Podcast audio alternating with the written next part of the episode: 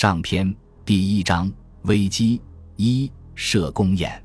大定十年的三月初一，这天是金世宗的生日，叫做万春节。按惯例，南宋、高丽和西夏三国都要算好日子，派出使节赶赴中都，行礼祝贺。这一天天还未亮，宫中的凤玉、凤芝等人指挥着上使、上运、教坊、宫院一干局分的承应人。在预定举行典礼的大安殿进进出出，忙碌不休。不过，在整个中都城内，当天早上在床上睁开眼睛，心情最为忐忑不安的只有一人——设宫宴的押宴官。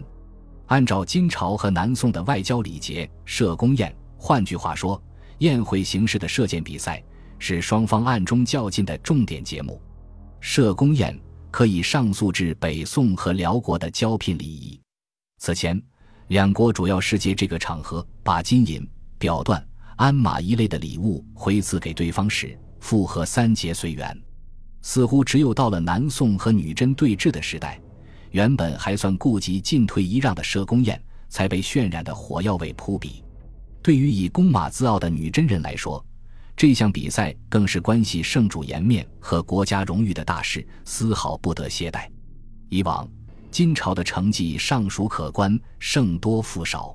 这天，宾主按礼数互相敬过七轮酒，各自换上窄衫束带，活动活动手脚，准备下场比试。选手可以用弓，也可以选用弩，各有助手协助。靶场就设在亭下，两侧分列着几十名头戴金花帽、身穿锦衣的卫兵，左侧安排了一支乐队。亭当中是箭靶。靶子上方绘着一颗火珠图案，两侧各加一只飞鹤；下方绘着一个彩色支架，两侧各加一只立鹤，几杆绿竹。靶心周围盖着九个银碟子，算是比赛的一点小彩头。每支箭靶两边也站着两名卫兵负责喝箭。如果选手命中，卫兵就面向正厅鞠躬，摊开双手表示射中了。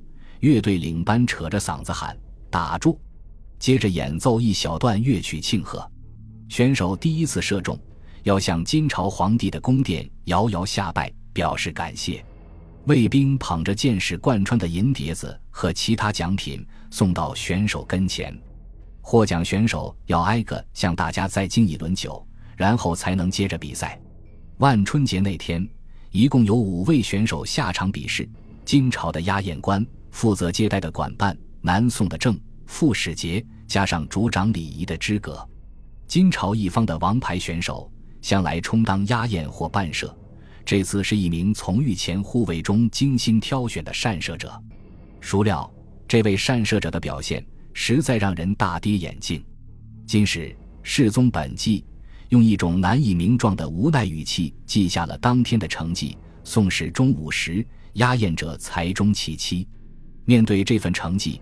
东道主金世宗显然无法心平气和。金世宗本人非常喜爱骑射，国人推为第一。每次出京射猎，女真骑老纷纷前去围观欣赏。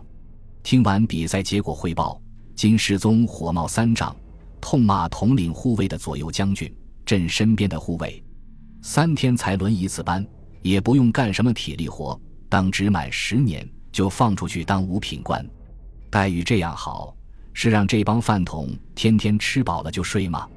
公事不习，将焉用之？其实，为了选出技艺超群的射手，好在射宫宴上扬眉吐气，金朝尝试过不少法子，比如搞几轮预选，把好苗子集中到南京考射乐习。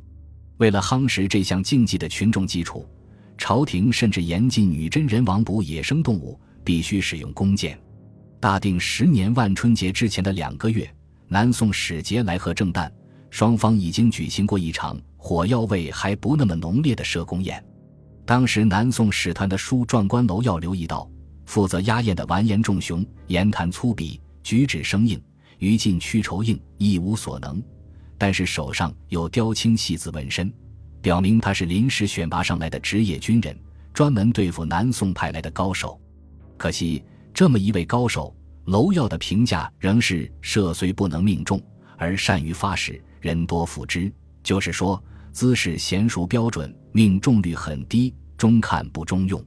从大定十年前后两次设宫宴看，金朝为了提升战绩而设计的预选和集训，显然并未收到预期效果。到了魏少王在位的重庆元年，这次来贺征旦的南宋使团，正是名叫程卓，一个籍贯安徽的年轻人；副使名叫赵师言，是南宋宗室。这个使团上一年秋天从杭州出发，冒着霜雪严寒赶路，十二月底才抵达中都。正月初一行过大宴，三天后，照例又要举办一场社公宴。程卓回忆，在这场社公宴上，金朝的昭勇大将军、殿前右卫将军完颜守荣，也就是御前护卫的长官，亲自操弓上阵，充当伴射。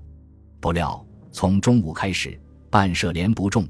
反而让南宋一方的赵师言抢了头彩，程卓和赵师言两人，一人赢了二十一个碟子，另一人竟赢了九十七个。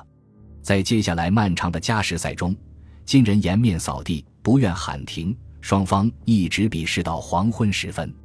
庭中寒气袭人，完颜守荣却满头大汗，绝望的请求再比一轮。最终，南宋赵师言连中的。金朝选手心里崩溃，手脚发软，皆脱剑。宋朝选派的正、副二使通常是一文一武。赵师言之前所带官职是中州防御使，和军事多少沾点边。前行部员外郎程卓却是个出身书香世家的徽州文人，叔叔是南宋著名的学者程大昌。然而，这对组合在社公宴上给金人造成的压力，毫不留情地揭示。上武的女真人已经颓唐到了何种境地？当年金朝的开国君臣同第一波宋朝使节打交道的时候，常常瞧不起男人的弓马。年罕见马阔，劈头就问：“我闻南朝人只会文章，不会武艺，是真的吗？”还特意扔给马阔一张弓，说：“愿得略见男人射弓手段。”从收国元年到重庆元年，在这不到百年的时间里。女真人究竟何以沦落至此？